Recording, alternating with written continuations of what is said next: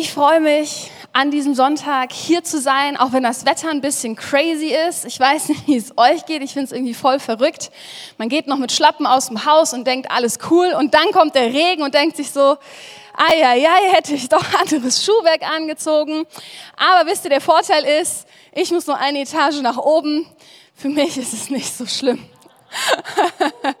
Alle anderen, es tut mir leid, hoffentlich hört es gleich auf. Ähm, ja, aber darum geht es nicht. Ich will nicht über das Wetter mit euch reden.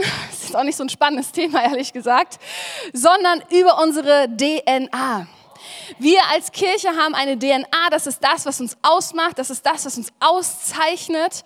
Und die letzten Wochen haben wir schon über verschiedene Punkte aus der DNA gesprochen und wir sind bei Teil 5 angekommen. Und der heißt immer gemeinsam.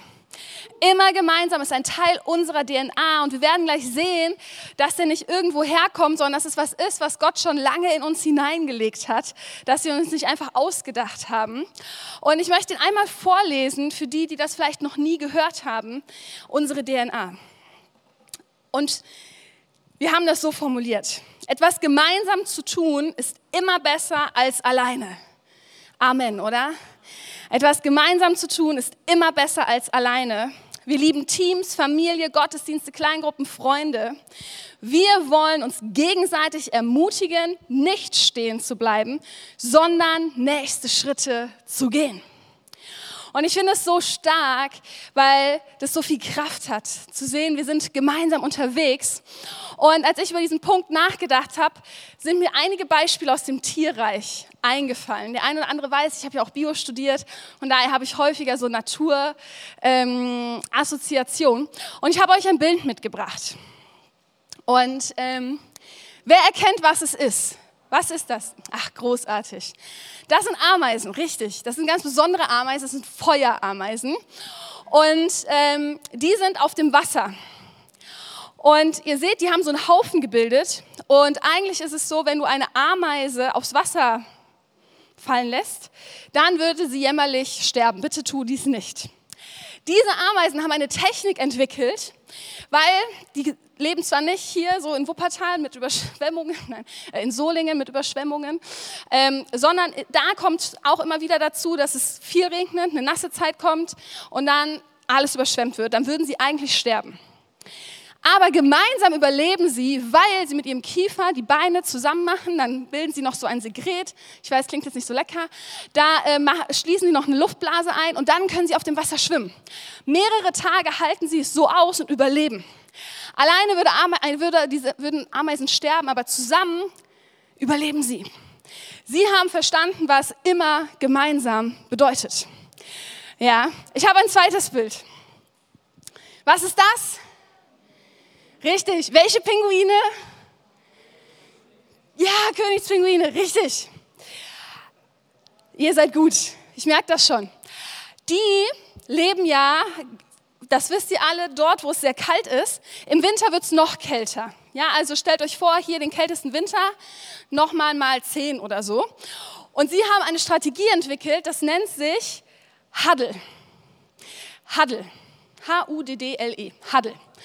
Und sie kommen ganz eng zusammen. Also ihr seht das, die sind ganz eng kuschelig zusammen, weil sie dadurch nicht erfrieren. Stell einen einzelnen Pinguin dahin, er würde erfrieren. Das wäre auch sehr traurig, ehrlich gesagt. Aber zusammen bilden sie diesen Kreis und die Äußeren, ja, die frieren etwas, weil die Wärme geht verloren. Aber alle 30 bis 60 Sekunden machen sie einen Schritt. Und dadurch kommt eine Rotierung zustande wodurch der äußere Kreis nach innen kommt und innen drin ist es richtig warm. Da ist es kuschelig, muckelig, warm und dadurch schaffen sie diesen kalten Winter zu überleben. Auch sie haben verstanden, was immer gemeinsam bedeutet. Ja, also so, weil sie wüssten, alleine würden wir das nicht schaffen. Und es ist echt witzig zu beobachten, wenn man das dann mal in so einem Video sieht. Ihr könnt da mal eine Doku auch zu gucken oder so, wie wirklich so eine Kreisbewegung bei den Pinguinen entsteht. Und so ist jeder mal in der Mitte und kuschelt und es ist warm und jeder ist auch mal außen und friert. So, ähm, das gehört dazu. Das letzte Bild, das kennt ihr alle, muss ich gar nicht viel erzählen. Was sind das? Genau, man erkennt nicht welche. Ich habe jetzt diesmal die Art weggelassen. Ne? Ähm, das erkennen wir, dass die leben bei uns, die kommen immer wieder, ne? fliegen dann auch in den Süden. Da ist auch der Trick vorne, der an der Spitze. Das ist anstrengend für den, aber nur eine bestimmte Zeit und dann geht er nach hinten und durch den, ähm, wie heißt das, Wind, Windschatten, Dankeschön, können sie das gemeinsam schaffen, weil flieg du mal in den Süden alleine, das klappt nicht. So, aber gemeinsam schaffen sie es. Was hat das jetzt mit uns hier zu tun, diese ganzen Beispiele? Ich fand sie so stark, weil es so deutlich macht, dass sowohl die Tiere, aber auch, da komme ich gleich zu uns, alleine schaffen wir Dinge nicht. Und wir leben in einer Gesellschaft, wo aber ständig gesagt wird, doch, du schaffst das. Ja, wenn ich in den Süden will, dann kann ich auch alleine in ein Flugzeug steigen und dahin fliegen. Ja, wenn mir kalt wird, kann ich alleine in ein Geschäft gehen und mir eine Jacke kaufen und dann wird mir warm. Ich rufe euch nicht an und sage, lass mal einen Huddle machen. Ja, wäre vielleicht auch lustig, aber ähm, ich weiß nicht, ob wir uns so nahe kommen wollen. Ähm, das darf dann jeder für sich überlegen, vielleicht in der Familie oder so. Ja, ihr wisst, ihr seht, wo ich drauf hinaus will. So, der Mensch, der ist eher gerade so drauf gepolt, alleine unterwegs zu sein. Aber wir als Christen wissen es eigentlich besser, weil wir schon in der Schöpfung sehen, dass der Mensch nicht alleine sein kann, nicht alleine sein will. Gott an sich ist schon nicht alleine. Unser Gott ist ein dreieiniger Gott, Vater, Sohn und der Heilige Geist. Er an sich ist schon immer gemeinsam. Und als er den Menschen geschaffen hat, lesen wir in der Bibel, der Mensch war alleine und wollte es nicht. Und was hat Gott gemacht? Er hat nicht gesagt, Pech gehabt, dann ist das so, sondern er hat dem Menschen ein Gegenüber geschaffen. Der Mensch, der diese Sehnsucht hatte, nicht alleine zu sein. Und das ist was, was tief in uns verwurzelt ist, was wir von Anbeginn der Bibel lesen, von Anbeginn der Zeit. Der Mensch braucht Gemeinschaft weil es was ist, was Gott ausmacht. Eines der größten Dinge, die Gott ausmachen, ist Gemeinschaft. Er will Gemeinschaft mit dir, er will Gemeinschaft mit jedem Einzelnen. Und das ist was, was tief in uns ist. Und ich habe drei Punkte für heute mitgebracht. Und der erste ist, immer gemeinsam heißt, offen zu sein für andere. Offen zu sein für andere. Und denkt mal drüber nach, wenn ihr das letzte Mal auf einer Party wart. Der eine oder andere hat das vielleicht schon wieder ausgenutzt, jetzt wo wieder ein bisschen mehr möglich ist. Vielleicht der andere aber auch noch gar nicht. Ich kann mich noch erinnern, und ich weiß nicht, ob der eine oder andere mir das jetzt glaubt oder denkt, ja, ja, Janette, das glaube ich dir eher nicht. Wie ich auf einer Party war und ich kam dorthin, ich war noch relativ neu, ich kannte nur den Gastgeber. Und mir ist es ehrlich gesagt ein bisschen unangenehm, wenn ich irgendwo hinkomme, wo ich neu bin.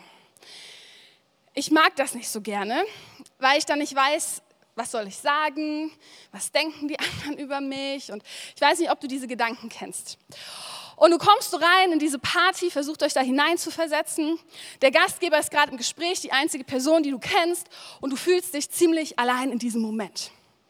Und dann gehst du vielleicht so durch in der Hoffnung, eventuell kennst du doch jemanden, aber leider ist da keiner. Was macht man? Man geht erstmal zum Buffet. Man holt sich vielleicht was zu essen oder zu trinken. Weil wenn man irgendwie was zu essen oder zu trinken in der Hand hat, dann kann man sich daran festhalten, fühlt man sich so ein bisschen sicher und setzt sich vielleicht irgendwo an den Rand, aber nicht so mitten ins Geschehen. Und wartet darauf, dass einer einen anspricht. Ich weiß nicht, ob das jemand kennt von euch oder ob ihr eher extrovertiert seid und reinkommt und in den Raum einnehmt. Und in diesem Moment, wenn dann endlich einer zu dir kommt, und sagt so, hey, ich kenne dich noch gar nicht, wer bist denn du? Fällt dir so ein Stein vom Herzen und denkst dir so, boah, endlich sitze ich hier nicht mehr alleine. Kennt ihr dieses Gefühl, ja, von ich fühle mich total alleine hinzu, boah, endlich hat mich jemand wahrgenommen, endlich ist da jemand. Und immer gemeinsam bedeutet für uns, dass niemand dieses Gefühl des Alleinseins hat, wenn er hierher kommt zu uns nach Camp äh, zum, so zum Solinger Campus. So sondern dass jeder, der hierher kommt, sich willkommen fühlt.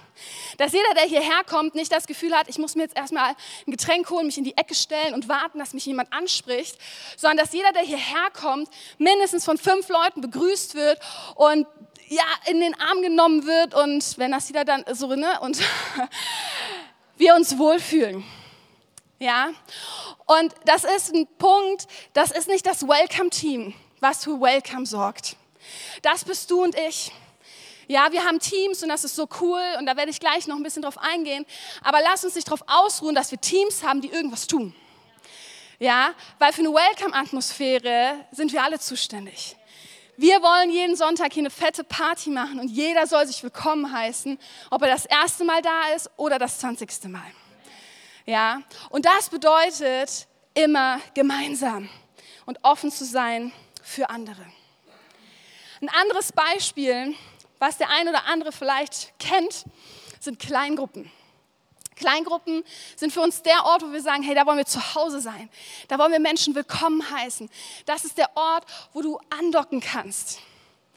Und Kleingruppen soll der Ort sein, wo sich jeder willkommen fühlt.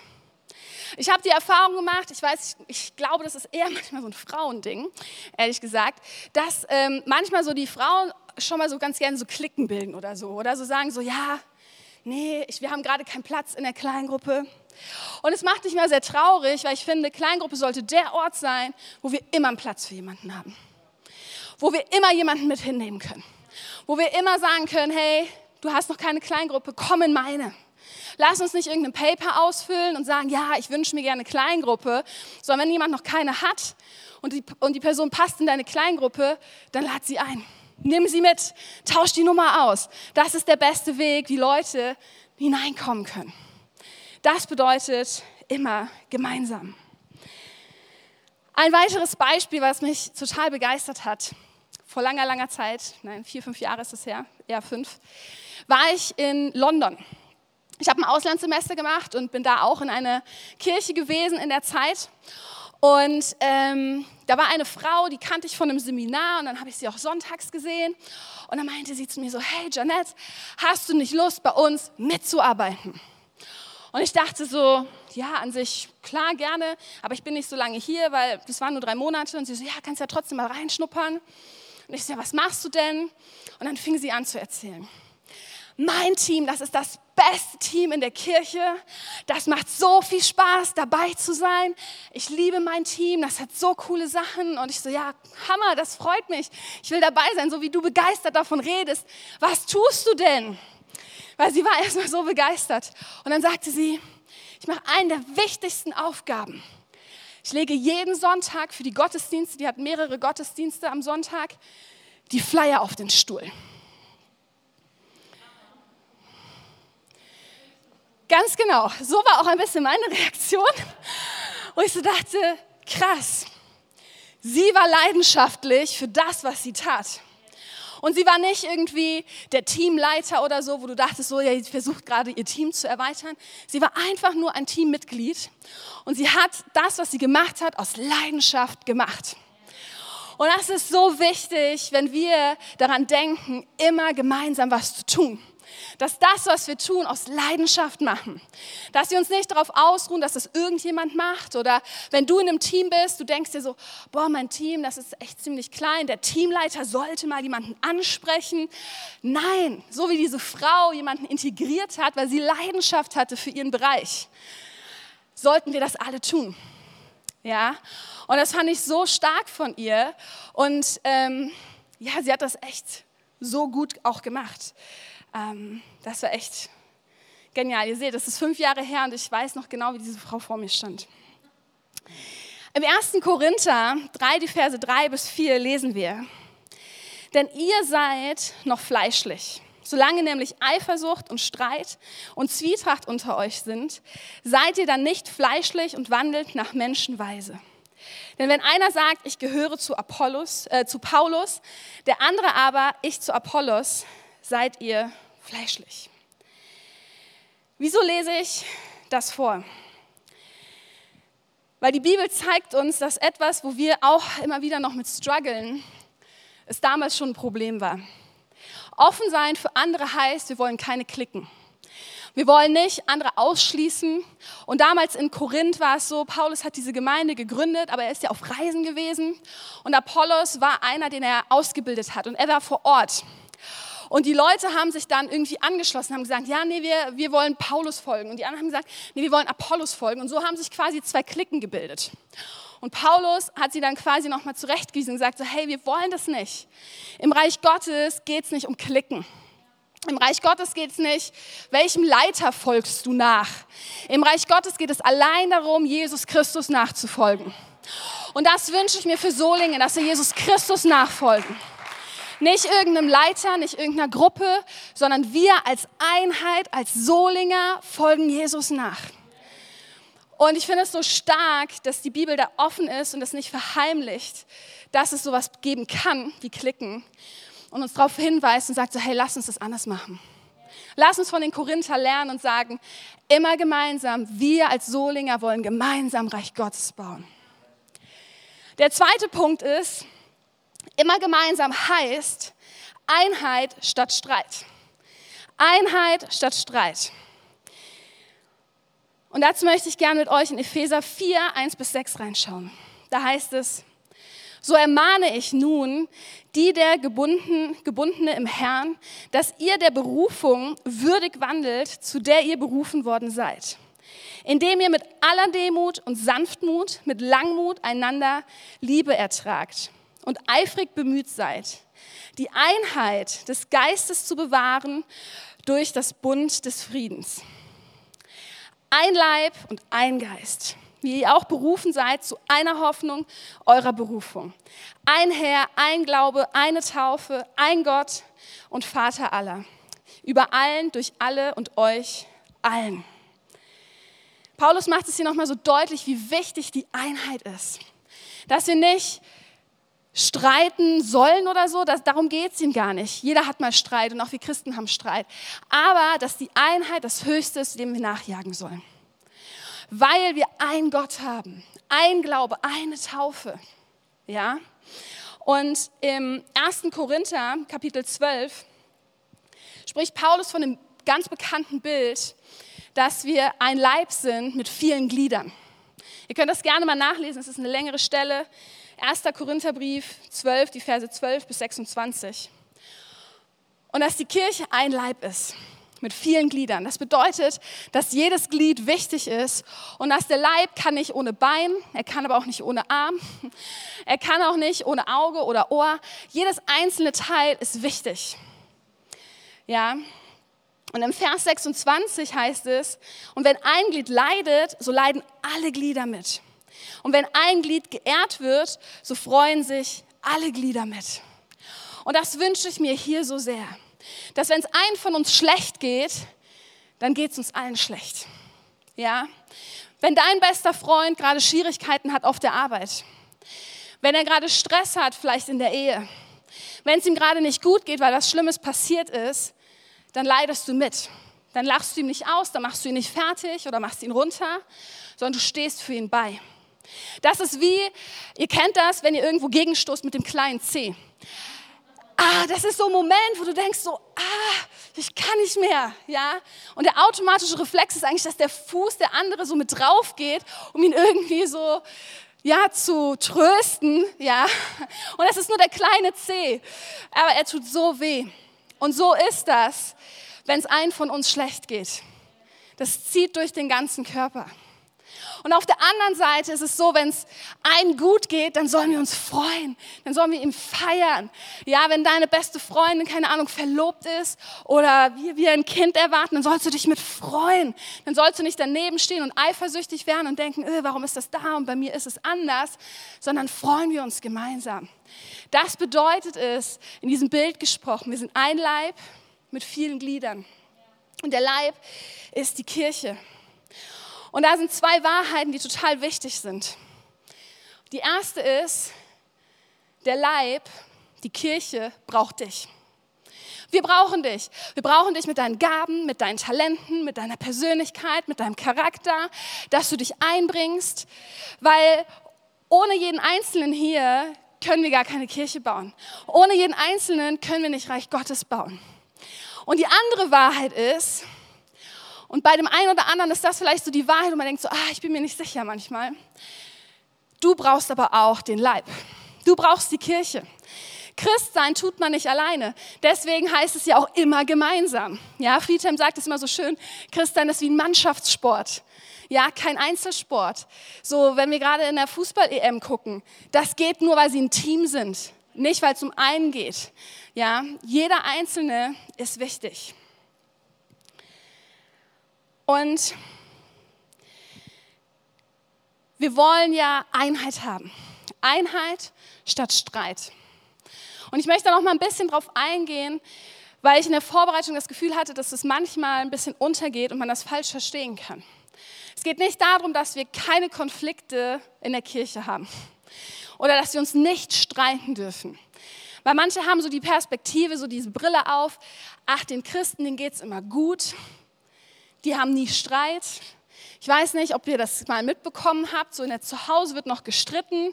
Du fährst mit dem Auto hierher, du streitest dich, du steigst aus dem Auto und alles ist gut. Und alle lächeln.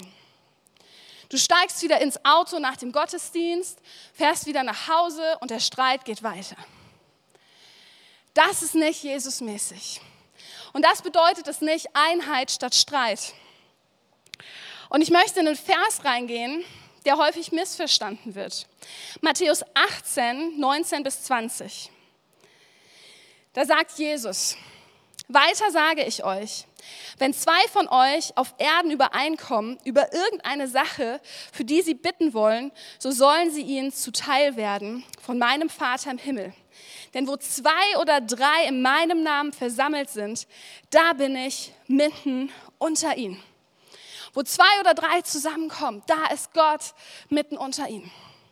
Und dieser Vers wird ganz oft verwendet, manchmal so bei so Gebetsabenden oder so, wenn nur so zwei, drei Leute kommen und man sagt so, hey, wir beten trotzdem, weil Gott ist hier, wir sind hier zu zweit oder zu dritt, Gott wird da sein.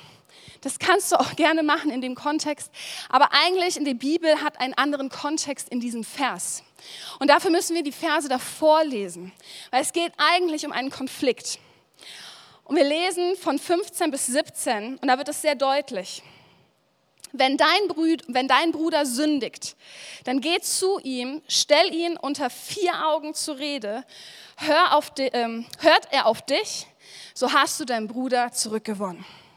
Hört er nicht auf dich, dann geh mit einem oder zwei anderen noch einmal zu ihm, denn jede Sache soll aufgrund der Aussagen von zwei oder drei Zeugen entschieden werden. Will er auch auf diese nicht hören, dann bring die Sache vor die Gemeinde. Will er auch auf die Gemeinde nicht hören, dann soll er in deinen Augen wie ein gottloser Mensch sein, wie ein Heide oder ein Zolleinnehmer. Das ist der Kontext des Verses.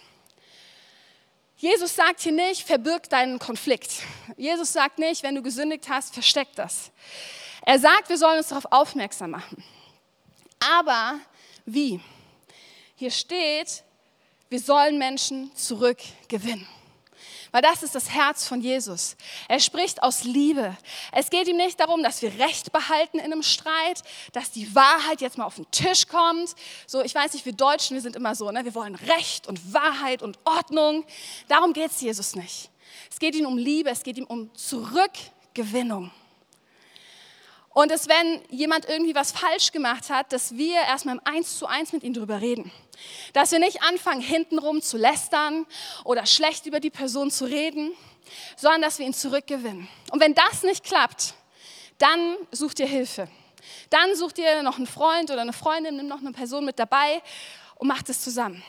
Und wenn das immer noch nicht klappt, ich finde es so krass, Jesus, ne, der will ihn zurückgewinnen. Der will die Person um jeden Preis zurückgewinnen. Dann sucht ihr Hilfe in der Gemeinde. Und da geht es nicht darum, dass die Person auf die Bühne kommt und angeprangert wird, sondern dass sie zurückgewonnen wird. Dass sie versteht, dass, dass Liebe wirklich alles überwinden kann. Und am Ende heißt es trotzdem, und da bin ich drüber gestolpert, wenn die Person immer noch nicht hört, dann ist sie wie ein Gottloser, ein Heide oder ein Zolleinnehmer. Und jetzt könnte man sagen, boah, aber Jesus, das ist hart. Was soll ich denn dann machen? Aber wisst ihr was? Jesus war immer für die Leute, für die Leute, die außerhalb waren. Jesus war für den Zolleinnehmer. Jesus war für die, die am Rand standen. Das heißt nicht, dass, dass man die Person fallen lässt, sondern es heißt einfach nur, dass sie nicht mehr im Innenkreis gerade der Gemeinschaft ist, sondern am Rand ist. Aber Jesus ist für die gekommen, die am Rand stehen. Und das bedeutet Einheit statt Streit. Weil da, wo wir den Konflikt gelöst haben, und das ist das, was wir alle kennen, wo zwei oder drei in seinen Namen versammelt sind, da ist er mitten unter ihnen. Das ist das Ziel, das ist darum, wo es geht. Da, wo der Konflikt gelöst ist und wir wieder in Einheit zusammenkommen, da ist Gott mitten unter uns. Und das ist das, was Einheit statt Streit bedeutet. Nicht, dass wir Konflikte aus dem Weg gehen oder sie nicht ansprechen oder wir das nicht haben können, sondern dass wir bemüht sind, Menschen zu gewinnen, sie zu lieben und dann ist Gott mitten unter uns.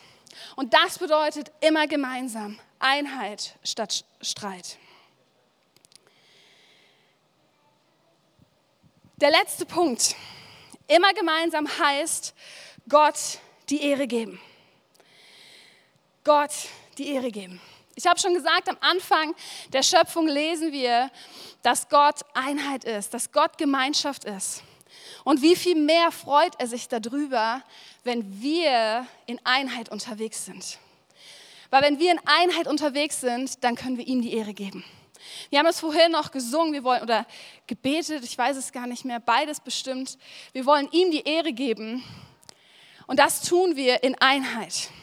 So kannst du Gott die Ehre geben. Und das lesen wir im Römerbrief im Kapitel 15, 5 bis 7. Der Gott des Ausharrens und des Trostes aber gebe euch untereinander eines Sinnes zu sein, Christus Jesus gemäß, damit ihr einmütig mit einem Mund den Gott und Vater unseres Herrn Jesus Christus lobt. Darum nehmt einander gleich, wie auch Christus uns angenommen hat, zur Ehre Gottes. Jesus ist der, der uns zuerst geliebt hat. Jesus ist der, der hierher gekommen ist auf die Erde, der alles gegeben hat für dich und für mich. Er hat uns zuerst geliebt, er hat uns zuerst angenommen. Als es dich noch gar nicht gab, als du erst in Planung warst, hat er dich schon angenommen. Und so wie Jesus uns angenommen hat, sollen wir einander annehmen, in Liebe in Freude. Und ich weiß, das ist manchmal wirklich so schwer, weil Menschen sind einfach Menschen und Menschen machen Fehler. So, das passiert. Aber wir sollen ins Herz hineinschauen. Und im 1. Korinther 4, 19 bis 21 wird es da nochmal so schön beschrieben. Wir lieben ihn, weil er uns zuerst geliebt hat. Wenn jemand sagt, ich liebe Gott und hasst doch seinen Bruder, so ist er ein Lügner. Denn wer seinen Bruder nicht liebt, den er sieht, wie kann er Gott lieben, den er nicht sieht? Und dieses Gebot haben wir von ihm, dass wir Gott lieben, auch seinen Bruder lieben sollen. Weil er uns zuerst geliebt hat, können wir andere lieben. Und da, wo du merkst, hey, ich habe da irgendwie Bitterkeit oder Hass oder Ärger auf eine andere Person, dann ist vielleicht heute der Tag, wo du das abgeben solltest an Gott, wo du ihn bitten kannst, dass du Liebe für diese Person bekommst. Liebe für die Person, für deinen Arbeitskollegen, der vielleicht gerade echt doofe Sachen gemacht hat. Für deinen Nachbarn, der ständig irgendwie laute Musik anhat. Weil Gott kann dir Liebe für diese Menschen geben weil er liebt jeden Einzelnen von ganzem Herzen. Und wenn wir einander lieben, wenn wir in Einheit unterwegs sind, dann geben wir Gott die Ehre dafür. Und das ist das Größte, was wir tun sollen. Ihm die Ehre geben. Die Band darf gerne schon mal nach vorne kommen. Und ich möchte noch zum Abschluss ganz praktisch werden. Ganz praktisch, wie wir immer gemeinsam unterwegs sein können. Ihr habt auf euren Plätzen diesen riesen Flyer gesehen mit Hashtag immer gemeinsam. Ja, und du darfst ihn gerne mal in die Hand nehmen, falls du ihn noch nicht gesehen hast. Ähm, alles, was da drauf steht, ist eigentlich alles, was ich gesagt habe, nur in Kurzfassung. Jetzt denkst du dir, Janette, warum habe ich dann 30 Minuten zugehört? Dann hätte ich das auch lesen können. Deswegen sage ich euch das am Ende erst. Zusammenfassung hilft ja manchmal. Und wir dachten uns, wir wollen das heute ganz praktisch werden lassen, wie wir gemeinsam in Solingen unterwegs sein können. Ich habe gesagt, wir sind ein Leib mit vielen Gliedern. Und wir brauchen dich und du brauchst uns. Und mit diesem Flyer haben wir gedacht, es wäre so praktisch, wenn du das umsetzen kannst, ein Teil hier vom Campus Solingen zu sein. Wenn du neu bei uns bist, wenn du noch gar nicht so lange in der Credo-Kirche bist, dann ist es, glaube ich, Zeit, einfach dich festzumachen. Und festzumachen kannst du dich in Kleingruppe.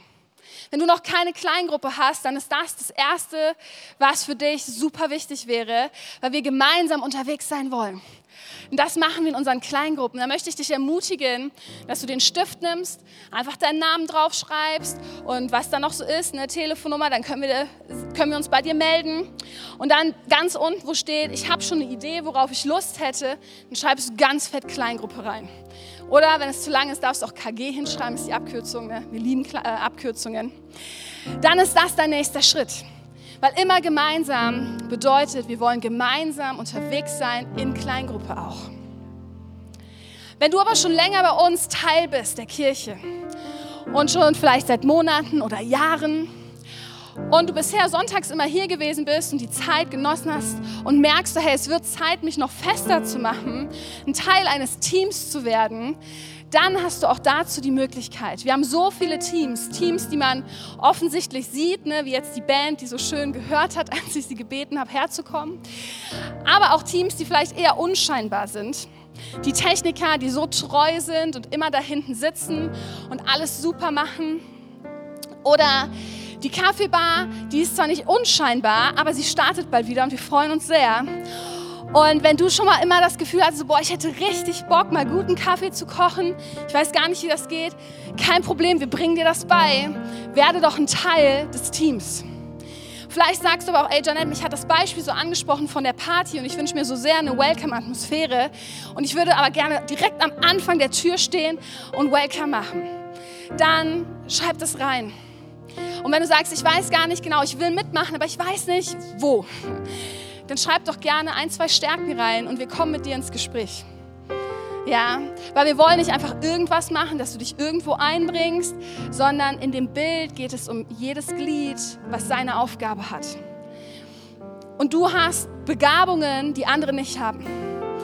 Und lass uns doch gemeinsam Kirche bauen.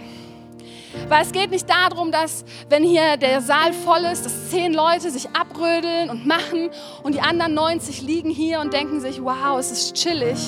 Sondern wenn jeder ein bisschen macht, dann wird es richtig groß. Dann wird es richtig groß. Und vielleicht sagst du, hey, aber jetzt so ein Team, das ist mir gerade viel zu viel, ich kann mich gerade nicht so committen für längere Zeit. Ey, wir haben eine richtig geniale Sache. Und zwar nächste Woche Samstag haben wir einen Haus- und Hoftag. Wir wollen den Campus ein bisschen aufpimpen. Ihr wisst ja, der Campus, den haben wir jetzt vor kurzem gekauft und manche Sachen wollen wir erneuern. Wir wollen da vorne die ähm, Briefe, diese Briefkästen da wegmachen. Wir wollen die Kaffeebar wieder auf Vordermann bringen. Wir wollen da oben die Orgel rausnehmen und solche Sachen, ganz praktische Sachen, wollen wir nächste Woche Samstag machen. Und das ist ein Termin von 9 bis 14 Uhr. Vielleicht ist das was, wo du sagst, ey, da kann ich mir das vorstellen. Vielleicht sagst du aber auch, ja, Janette, das klingt jetzt alles sehr körperlich. Ey, ich werde da sein. Ja, und ich werde nicht diese Wände da rausreißen können. Glaubt mir, also das schaffe ich nicht mehr. Aber ich werde die Kaffeebar mit aufpimpen können. Ich werde da die Tische mit reinigen können. Ich werde Essen vielleicht machen können für die Leute, die kommen. Ja, für jeden gibt es was zu tun. Und lass uns den Campus auf Vordermann bringen. Dann schreib jetzt einfach auf die Karte Haus- und Hoftag. Da bist du einfach einmal dabei. Für einen Tag, für eine Sache. Aber lass uns gemeinsam als Campus Solingen wirklich Gemeinde bauen. Ja, weil gemeinsam sind wir stark. Gemeinsam wollen wir hier Attacke machen. Ja, und ich will euch einfach ermutigen, ermutigen, da nächste Schritte zu gehen. Und wir werden jetzt in eine Lobpreiszeit gehen. Und ich will wirklich ja, euch ermutigen, nimm diesen Zettel und den Stift, der da liegt, und frag Gott, was ist für mich dran? Frag Gott jetzt in dieser Lobpreiszeit, was ist dran? Und wenn du irgendwas hast, schreib es auf. Und am Ende, wenn wir rausgehen, kannst du es einfach da vorne auf den Tisch ablegen. Und lass uns gemeinsam hier Campus Solingen bauen. Seid ihr dabei? Dann steht doch gerne auf.